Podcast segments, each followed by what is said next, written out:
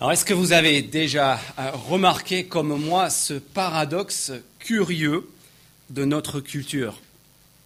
À une époque où euh, nos relations de couple ne cessent de se multiplier et ont tendance à diminuer quant à leur durée, une chose m'interpelle quand je discute avec les personnes de mon entourage, c'est que malgré ces difficultés qu'on peut avoir avec notre parcours en couple, notre soif euh, d'être dans une famille ne, cesse pas, ne semble pas être étanché. J'en veux pour preuve euh, euh, les autres parents de l'école maternelle où j'amène mes enfants parfois. Euh, ces autres parents qui ont souvent, ont souvent à leur deuxième, troisième, quatrième relation de couple, alors qu'ils ne sont pas beaucoup plus âgés que moi, et qui, pour qui clairement le rapport à leur enfant est, désormais la relation la plus forte, la plus étroite, la plus essentielle de leur existence. On sent que si on leur retirait ces enfants, si quelque chose devait arriver à leurs enfants, peut-être qu'ils ne s'en remettraient jamais. Je, suis aussi interpellé par euh, mes amis euh, qui sont en couple et qui n'hésitent pas, c'est devenu euh, complètement courant maintenant, je pense, qui n'hésitent pas à appeler le papa de leur copine de six mois leur beau-père. Oui, je trouve cela curieux. La relation, le reste n'a pas beaucoup duré. Et pourtant, il y a ce désir. Euh, à l'époque, je pense qu'on ne voulait surtout pas se marier pour avoir une belle famille. Et de nos jours, on n'hésite pas à appeler les, proches de la personne avec laquelle on est en couple euh, beau-père, euh, beau-frère, etc. vous avez compris ce matin, on est sur cette problématique de la famille. Et la question qu'on doit se poser ce matin est la suivante est-ce que Jésus, est-ce que Jésus de Nazareth, le fondateur de la foi chrétienne, a fondé une famille? Ce n'est pas juste une question qui est l'objet de, livres à sensation, c'est une question qui est soulevée par ce texte. Si vous nous rejoignez, on est en train de parcourir le premier récit euh, de la vie, la mort et la résurrection de Jésus de Nazareth, le fondateur de la foi chrétienne. Et ce matin, regardez bien dans vos Bibles à la page 645, nous partons à la rencontre de sa famille. Sa famille, elle est là euh, au verset 21, les membres de la famille de Jésus, au verset 31, sa mère et ses frères. Il y a là déjà de quoi tordre le cou à l'idée que certains ont que, Jésus n'avait jamais eu de frères biologiques, qu'il n'avait jamais eu euh, d'autres frères et sœurs, que sa mère serait restée, serait restée vierge. Ce texte, il est fatal, entre autres, à cette idée-là. Mais au-delà de cette surprise, peut-être pour certains, il y a deux grosses surprises, deux grosses surprises sur lesquelles Marc il veut attirer notre attention. Parce qu'on a dans ce texte, pour la première fois depuis le début de Marc, une division franche, une opposition binaire entre deux groupes de personnes. Au chapitre 1, si vous vous souvenez, on a vu euh, la, réussite autour de Jésus, les foules qui, qui, s'attroupaient autour de lui, qui, venaient, on a vu sa, popularité, sa réputation qui se, euh, qui se répand à, à vitesse grand V au chapitre 2, la semaine dernière, vous vous souvenez, on a vu ces controverses, ces murmures, ces contestations face à Jésus. Et ici, au chapitre 3, pour la première fois, la nouveauté, c'est qu'on est face à une division absolue, une opposition binaire entre, d'une part, ceux qui sont dedans et d'autre part, ceux qui sont dehors. Et les deux surprises sont les suivantes. Première surprise, Première surprise qu'on va voir dans les versets 20 à 32. La première surprise, c'est quoi? C'est l'identité de ceux qui se trouvent dehors. On va voir que ceux qui se trouvent dehors sont précisément les proches de Jésus, sa famille biologique et nationale. Et donc on a d'abord un avertissement un avertissement sévère de la part de Jésus envers tous ceux qui, se croient peut-être être ses proches. Deuxième surprise. La deuxième surprise, c'est que la Bible répond avec un oui franc et massif à notre question, est-ce que Jésus a fondé une famille? En fait, ce texte constitue pour nous tous ce matin une invitation de la part de Jésus, une invitation personnelle à rejoindre et à intégrer sa famille nombreuse. Une famille qui continue de grandir jusqu'à aujourd'hui. Une famille unie, une famille soudée par quelque chose d'infiniment plus fort que la chair et le sang. Et c'est une famille dont Jésus va nous dévoiler l'ADN pour que nous aussi nous puissions savoir est-ce que oui ou non nous faisons partie de cette famille-là. Mais avant de regarder en plus de détails ces deux, ces deux surprises, j'aimerais juste qu'on s'attarde une seconde sur les versets 7 à 12. Parce que dans les versets 7 à 12, c'est une petite transition entre deux épisodes. Euh, Marc, il tient en fait à planter le décor. Il fait une sorte de bilan d'étape sur le ministère de Jésus jusqu'ici. On, va voir où on en est dans l'histoire. Vous vous souvenez de la popularité de Jésus au chapitre 1 ben, Regardez au verset 7 et 8, malgré les controverses, malgré les murmures et la contestation du chapitre 2, Malgré le petit repli stratégique du, verset 7, Jésus se retira suite à, l'annonce des intentions meurtrières euh, des pharisiens et des hérodiens au verset 6. Malgré ces controverses, malgré ce repli stratégique de la part de Jésus, eh bien, Jésus continue de faire sensation. Au verset 7 et 8, regardez la foule nombreuse, elle est toujours là. Et en fait, elle grandit, elle vient plus juste du coin, comme au chapitre 2, verset 2, vous vous souvenez, la, ville entière se rassemble à la porte. Là, c'est plus la ville entière. En fait, c'est le pays entier, entier. Galilée, Judée, Jérusalem, l'Idumée, Tyr et Sidon. On est sur un rayon géographique de 150 ou 200 kilomètres à vol d'oiseau. Sachant que ce ne sont pas des oiseaux et que le seul moyen de locomotion pour 99% de la population, c'était le marche à pied la marche à pied. Ils sont en train de venir de partout. Et au verset 9, regardez les pauvres responsables de la sécurité civile, ils ont, dû avoir des, palpitations, ils, étaient certainement très paniqués par rapport à ce qui se passe dans les versets 9 et, et 10. La situation devient cauchemaresque, les attroupements deviennent dangereux, et Jésus est obligé en fait de se retirer, de se retirer sur une barque dans la mer pour simplement ne pas se faire écraser pour éviter que la foule en, entière se précipite dans la mer dans le désir de le toucher, de se rapprocher de lui. Au verset 10, regardez ce qui se passe. Et verset 11, les, les malades comme les esprits impurs, les démons, se prosternent devant Jésus, se jettent devant lui comme devant leur roi. Et puis au verset 11, regardez ce que ces esprits impurs déclarent. Si aucun être humain ne l'a encore discerné, les démons savent très bien qui est Jésus. Et ils donnent le même verdict que Dieu lui-même avait donné au chapitre 1, verset 11. Cet homme, il est qui? Il est, verset 11, le Fils de Dieu. Et donc, cela nous montre au moins deux choses. Premièrement, cela rend cette réussite immense de Jésus rend d'autant plus surprenant la réaction, la division qu'on va voir maintenant au chapitre 3 et deuxièmement, cela nous montre clairement aussi que ce qu'on a vu au chapitre 1 et 2, ce n'était pas juste les, quelques événements spectaculaires de, la vie de Jésus que Marc avait réussi à rassembler ensemble pour, faire, forte impression. Non, ce qu'on a vu dans les chapitres 1 et 2, c'était simplement un échantillon représentatif de l'activité courante, quotidienne de Jésus de Nazareth. Alors maintenant, venons-en à cette première surprise, les versets 20 à 32, cette division. On va voir d'abord, vous pouvez suivre dans les bulletins, on va voir d'abord ceux qui sont dehors, versets 20 à 32, et ensuite ceux qui sont dedans, aux deux extrémités, 13 à 19 et 33 à 35. Premièrement, ceux qui sont dehors, à savoir sa famille et sa nation. Alors, venez avec moi au verset 21. On voit là la famille qui vient voir Jésus et euh, je ne sais pas, je ne pense pas que ce soit un, grand secret de dire que la maternité, euh, elle a tendance à engendrer une loyauté euh, sans faille, voire complètement aveugle à l'égard de sa progéniture. On n'a peut-être pas beaucoup de mamans dans la salle, mais on a tous eu une maman. Et on sait que si on veut une appréciation objective de nos compétences, de nos qualités, c'est pas à notre mère qu'il faut s'adresser. Même quand plus personne ne croit en nous, on pourra toujours aller voir maman, n'est-ce pas Elle sera là pour nous réconforter, notre soutien indéfectible à toute épreuve. Sauf, sauf si tu t'appelles Jésus. Parce que regardez la vie de sa famille sur lui, verset 21.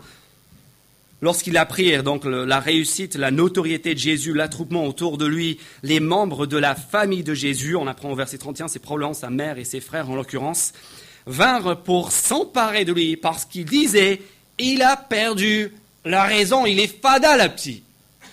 En fait, le fiston, il est devenu un people, il est désormais le chouchou du public, il est une star maintenant à envergure nationale, on vient à lui de partout, et que fait la famille? Est-ce qu'elle cherche à, surfer sur cette vague? Est-ce qu'elle est là dans les coulisses à l'encourager, à le pousser en espérant peut-être obtenir je ne sais pas quoi, un siège, une Porsche, une maison? Non, ils disent qu'il a perdu la boule. D'ailleurs, c'est peut-être la réaction que vous avez rencontrée le jour où vous avez annoncé aux membres de votre famille que vous avez décidé de suivre Jésus. Vous avez un bon précédent ici. Au verset 22, on voit que les craintes à propos de la notoriété de leur fils étaient du moins en partie fondées. Parce que regardez qui c'est qui débarque au verset 22. Regardez avec moi, qui est là Les spécialistes de la loi qui étaient descendus de Jérusalem. Et là, vous avez encore une nouvelle preuve de l'ampleur de ce phénomène autour de Jésus.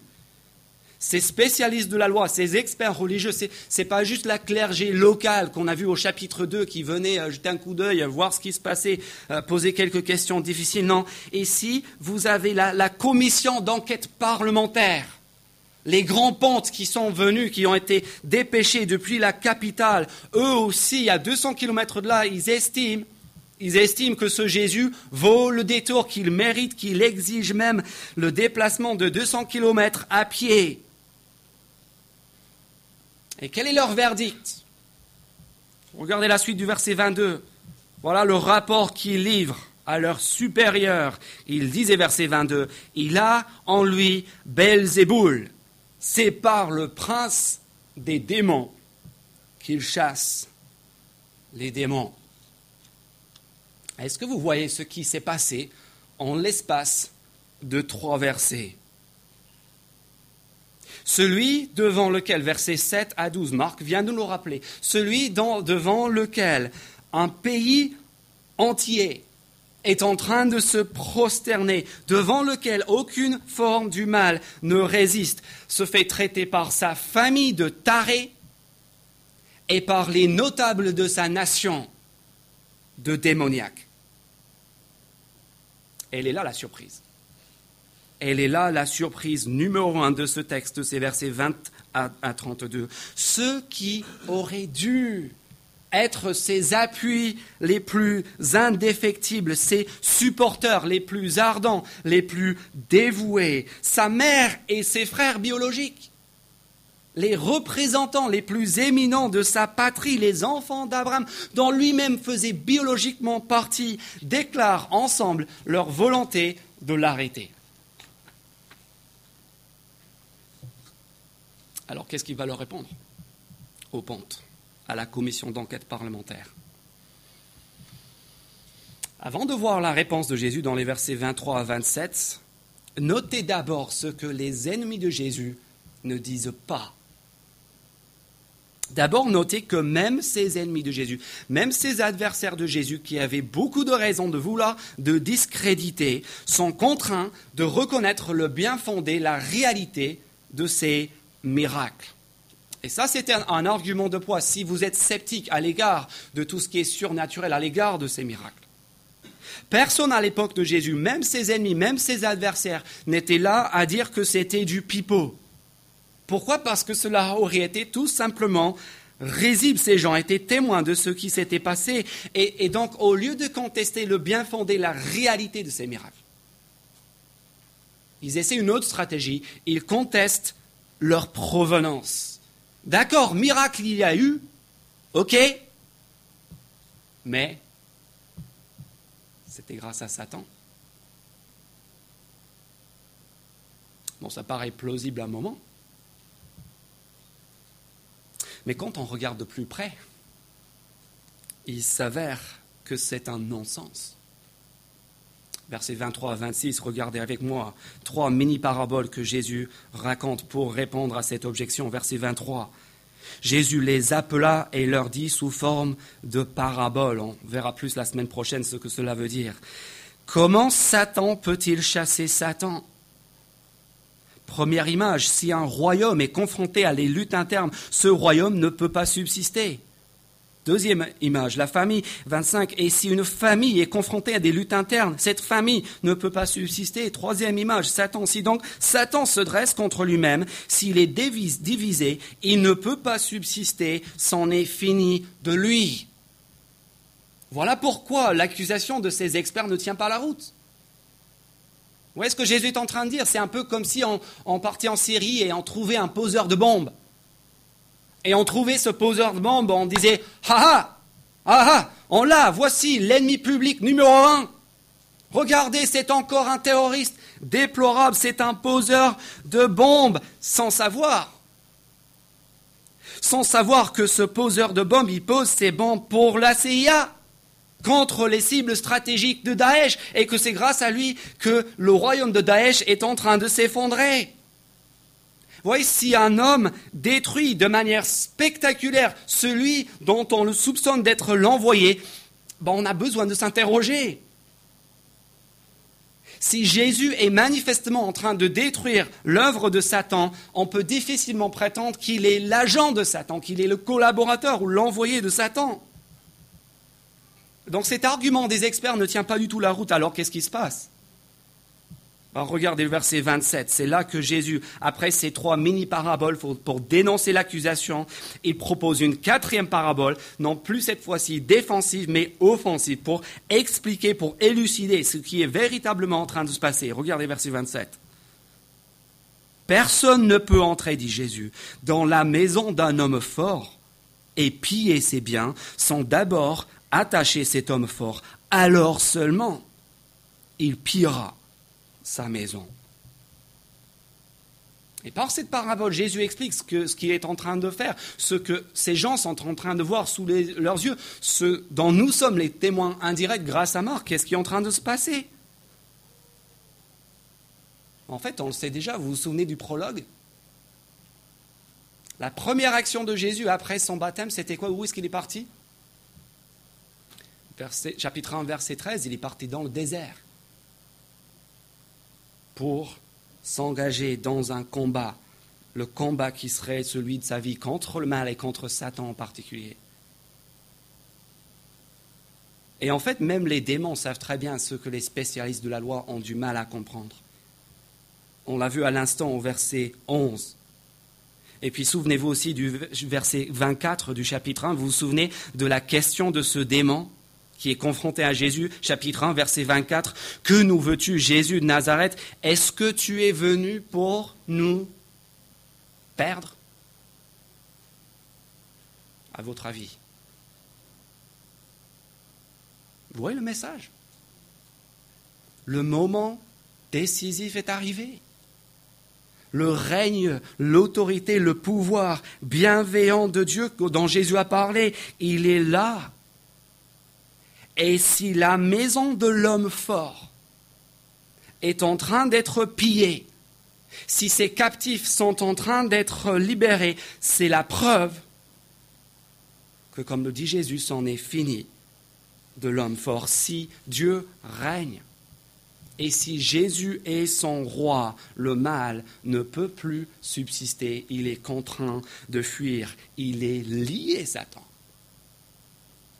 parce que celui que Jean-Baptiste annonçait un plus fort, non seulement plus fort que Jean, mais plus fort que Satan, plus fort que l'homme fort lui-même, est là. Et c'est devant cette évidence que Jésus, au verset 28, lance un avertissement terrible à tous ceux qui refusent de voir et de discerner ce qui est en train de se passer. Regardez ce verset 28. Une erreur et c'est le verset 28 qui est la clé ici. C'est ça l'erreur qui fait de, de ceux qui étaient les proches de Jésus, même les proches biologiques, qui fait de ces gens-là ses ennemis.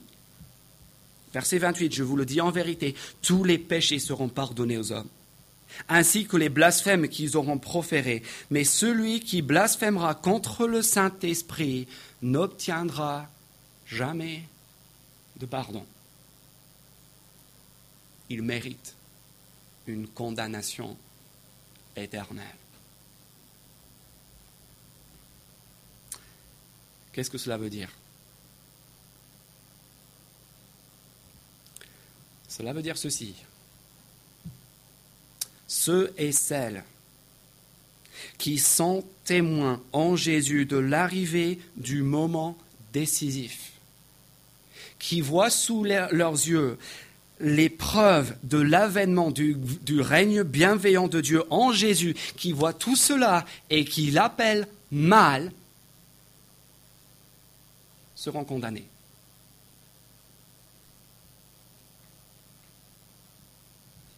Et c'est exactement le cas de tous ceux aujourd'hui qui voient Jésus, qui voient le message de la foi chrétienne et qui considèrent que cela constitue un danger pour l'humanité. C'est le cas aussi de tous ceux qui voient ce que la Bible nous dit sur Jésus et qui se mettent les œillères pour ne pas voir. En fait, si tu as peur ce matin, d'avoir commis le péché impardonnable à, cause d'une parole que tu aurais proférée à un moment ou à un autre. C'est la preuve probablement que vous n'avez jamais commis ce péché-là. Parce que regardez, Jésus précise au verset 29, le problème, ce n'est pas le jurant. En fait, Jésus précise même que ceux qui auront proféré des paroles, qui auront même insulté Dieu de leur propre bouche, il dit clairement, ils seront pardonnés. Il dit, regardez, retenez bien ce verset, tous les péchés seront pardonnés aux hommes, ainsi que les blasphèmes qu'ils auront proférés.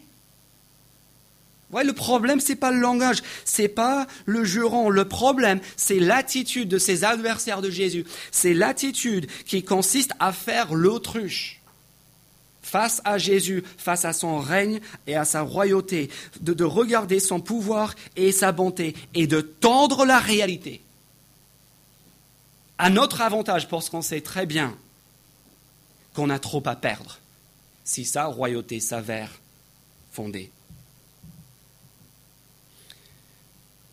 Pourquoi est-ce que cela est impardonnable? Ça aussi, Marc nous a déjà donné la réponse. Cela est impardonnable pour une raison très simple. Parce qu'il n'y a qu'une seule personne qui pardonne et c'est Jésus. Chapitre 2, verset 1 à 12, chapitre 2, verset 5, chapitre 2, verset 10 à 12. Si nous rejetons celui qui pardonne, bien sûr que nous sommes impardonnables. C'est ce que Jésus disait au chapitre 2, verset 17. Seuls les malades vont chez le médecin. Quel espoir pour un patient atteint de cancer qui non seulement refuse le traitement de son médecin, mais qui l'accuse en plus de vouloir l'assassiner.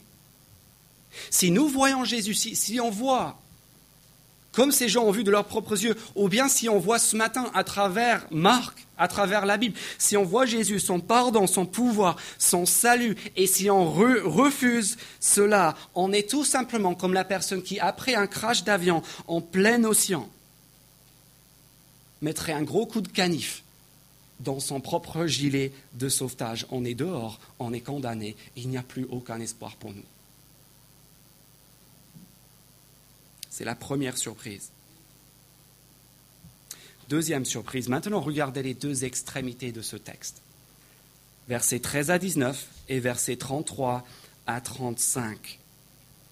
La deuxième surprise, elle est ici. Après cet avertissement sévère, adressé à ceux qui auraient dû être dedans, ceux qui étaient censés être dans sa famille nationale, biologique, mais qui se retrouvent dehors. Regardez ce que Jésus fait au deux bouts de ce texte, 13, 19 et 33, 35. C'est incroyable, n'est-ce pas?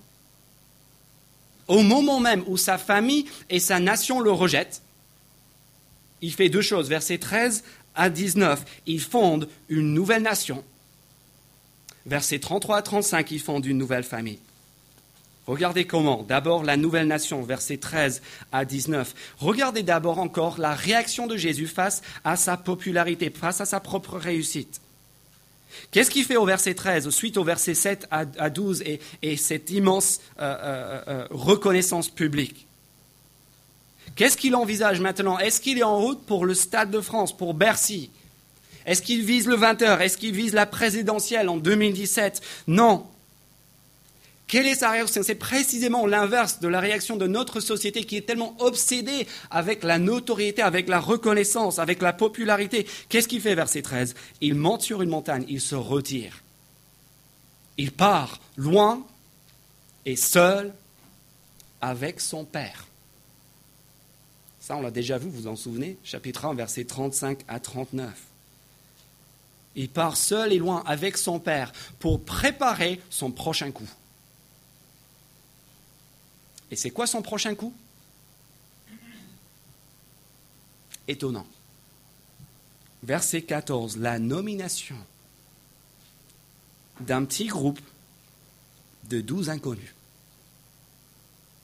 Douze inconnus qu'il appelle, comme il a fait au chapitre 1, verset 17, douze inconnus, douze hommes anonymes qu'il appelle à sortir de la foule à sortir de la foule de curieux pour le rejoindre.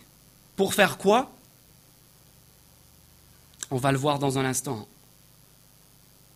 Mais voyons d'abord que tout comme euh, au moment même où les représentants les plus éminents de la grande nation juive sont en train de rejeter Jésus, tout comme Dieu à l'époque a appelé douze tribus depuis le mont Sinaï, Jésus ici est en train d'appeler douze apôtres à devenir pour former une nouvelle nation, la nation qui va devenir le nouveau peuple de Dieu. Et ça, les lecteurs de Marc le savaient très bien.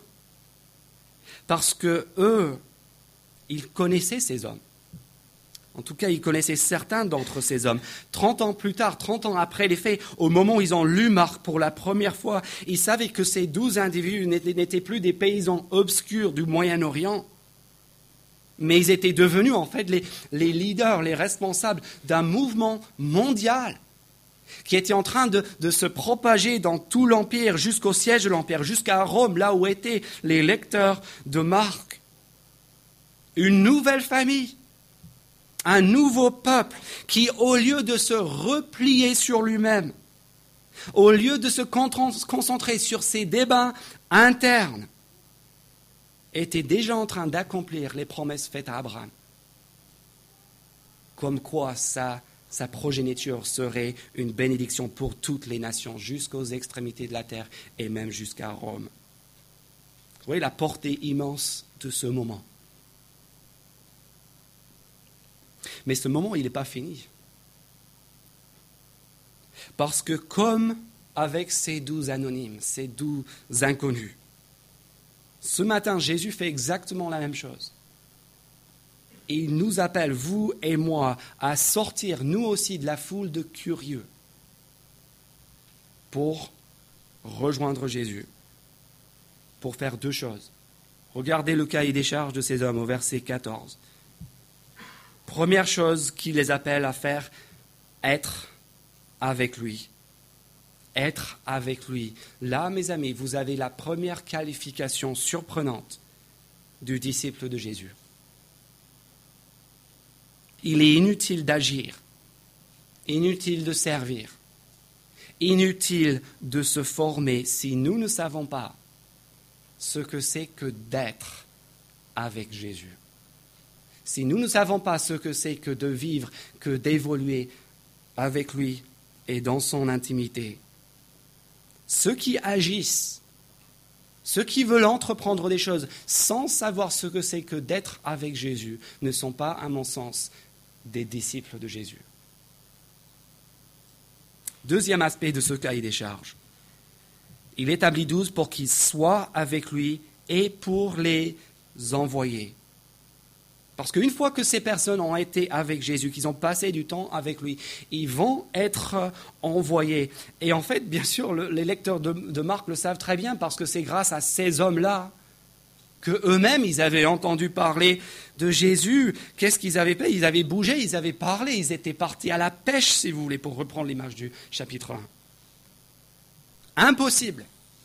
Impossible pour les disciples de Jésus de rester entre eux de se concentrer sur leur propre nombril, sur leur club, sur leurs disputes, sur leurs préoccupations personnelles. Ce n'est pas possible. Pas possible d'agir si on ne sait pas ce que c'est que d'être avec Jésus. est impossible de rester entre nous si nous avons été avec Jésus. C'est obligé qu'on sera envoyé, qu'on ira, qu'on partagera, qu'on ne pourra pas garder pour nous ce qu'on a reçu de sa part. La nouvelle nation fondée par Jésus, versets 13 à 19, des disciples qui sont avec Jésus, mais qui ne peuvent pas rester longtemps sans parler, sans partager ce qu'ils ont vécu avec lui. Maintenant, regardez pour finir la fin du texte. Versets 33 à 35. Après la nouvelle nation, maintenant la nouvelle famille. La nouvelle famille fondée par Jésus pour remplacer celle qui est en train de le rejeter. Regardez verset 32, après le controverse avec euh, ses, adversaires. Qu'est-ce qu'on dit? Verset 32, Jésus, Jésus, maman, elle est là. Viens voir, maman est là, elle t'appelle, tes, frères, tes sœurs sont dehors, ils te cherchent. Bon, la journée a été longue et difficile, a été contestée. Qu'est-ce qu'il va dire? Oh, oh, ça fait plaisir enfin de retrouver mes parents, mes frères, mes sœurs. Non, regardez ce qu'il fait. C'est une réponse absolument choquante. Le Fils de Dieu envoie bouler sa propre mère. Verset 32. Qui est ma mère? Qui sont mes frères? Qui ça? Quelle mère? Je ne connais pas, je ne connais pas ces gens. Et puis regardez ce qu'il fait par la suite, verset 34, un moment magique, moment extraordinaire dans cet évangile. De même qu'il a promené un regard de colère envers ceux qui s'étaient dans la maison au, chapitre, au verset 6 du chapitre 3. Vous vous souvenez de ce regard de colère qu'il promène sur ceux qui sont dans la maison avec lui au chapitre 3, verset 6 de même qu'il promena sur ses adversaires un regard de colère, euh, ici il promène un regard profondément bienveillant sur tous ceux qui l'entourent, qui l'écoutent et déclare. Verset 34, voici, voici ma mère et mes frères. En effet, celui qui fait la volonté de Dieu, celui-là est mon frère, ma sœur, ma mère. Vous voyez l'incroyable encouragement? L'incroyable invitation qui nous est adressée encore ce matin. Jésus-Christ qui rejette, qui, qui se prend ses distances par rapport à sa famille biologique afin d'octroyer leurs privilèges à d'autres. Et entre ces personnes-là, vous et moi. Ce qui veut dire ce matin que, quel que soit ton parcours familial, si ta famille t'a complètement rejeté, si ta famille est décédée, si tu n'as pas de conjoint, si tu n'auras jamais de conjoint, si tu n'as pas d'enfant, si tu n'auras jamais d'enfant, sachez-le. Tu as un frère. Il s'appelle Jésus. Et puis, grâce à lui, vous êtes enfants de Dieu. Et vous avez autour de vous des, frères, des sœurs, des mères et des pères en nombre. Ceci est une invitation ouverte. Une invitation ouverte. Jésus-Christ nous convie, vous et moi, ce matin, à l'intimité qui aurait dû être réservée à ses frères et à ses sœurs biologiques. Et là, tu me dis, bah, il y a un problème. C'est la première fois que je viens à l'église. Moi, je ne connais pas la Bible. Alors, moi, je n'ai jamais fait d'études. Moi, moi, je ne suis pas comme les autres gens ici. Aucun problème. Parce qu'il y a une, chose, une seule chose qui compte. Parce que l'ADN qui fait la différence entre ceux qui sont dehors et ceux qui sont dedans n'est ni biologique, ni intellectuel, ni religieux, ni culturel. Cet ADN se trouve au verset 35. Regardez un seul critère, en effet celui qui fait la volonté de Dieu. Il devient de fait ma mère, ma sœur, mon frère. Si ce matin tu veux savoir, et j'espère que vous ressentez le besoin de savoir, si oui ou non tu fais partie de la famille de Jésus. Suffit de consulter un seul critère. Le verset 35. Est-ce que tu écoutes Jésus? Est-ce que tu es prêt à lui obéir?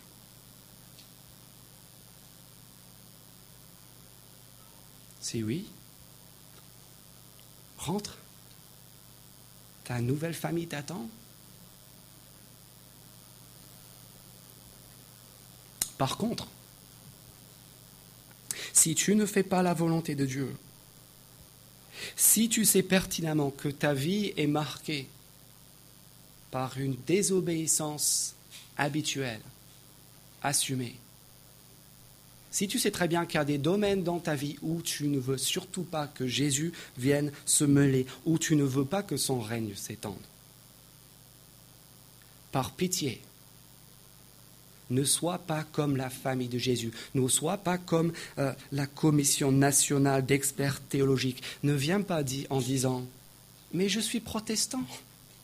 Je suis la quatrième génération d'évangéliques croyant dans ma famille. Je suis membre de l'église Saint-Cyprien. Je suis pasteur. Je suis en formation. Vous savez quoi? Jésus s'en fiche royalement de toutes ces choses-là. Une seule chose l'intéresse. C'est cet ADN. C'est pas ton apparence. C'est cette question est-ce que tu fais la volonté de Dieu? Est-ce que tu veux être avec Jésus? Est-ce que tu accepteras d'être envoyé par lui? Si la réponse est non, est-ce que je peux vous supplier encore ce matin à travers avec Marc de voir que sans aucun doute le moment décisif et là, le règne bienveillant de Dieu est arrivé et que la seule réponse possible, la seule réponse sensée, c'est celle à laquelle Jésus nous appelle. La repentance et la foi changent d'attitude et croient à la bonne nouvelle. La bonne nouvelle de ce règne bienveillant. Et sache-le, le fondateur de la famille la plus grande, la plus belle qui soit, t'adresse ce matin une invitation personnelle à entrer dans cette famille, dans cette nouvelle nation qui grandit, qui se répand jusqu'aux extrémités de la terre. Prions.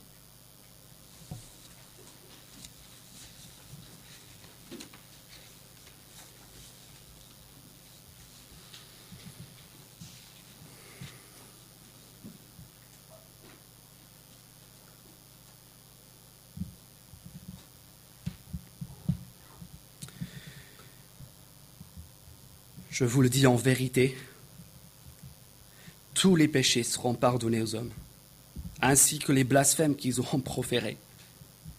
Mais celui qui blasphémera contre le Saint-Esprit n'obtiendra jamais de pardon, il mérite une condamnation éternelle.